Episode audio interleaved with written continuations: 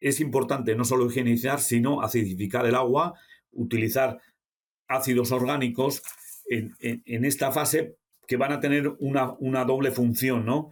Sobre todo bajar, bajar el pH por el efecto eh, bactericida bacteriostático que tienen.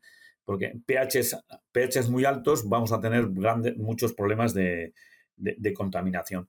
Y luego también eh, eh, es muy importante en, el agua controlar el biofilm. ¿eh?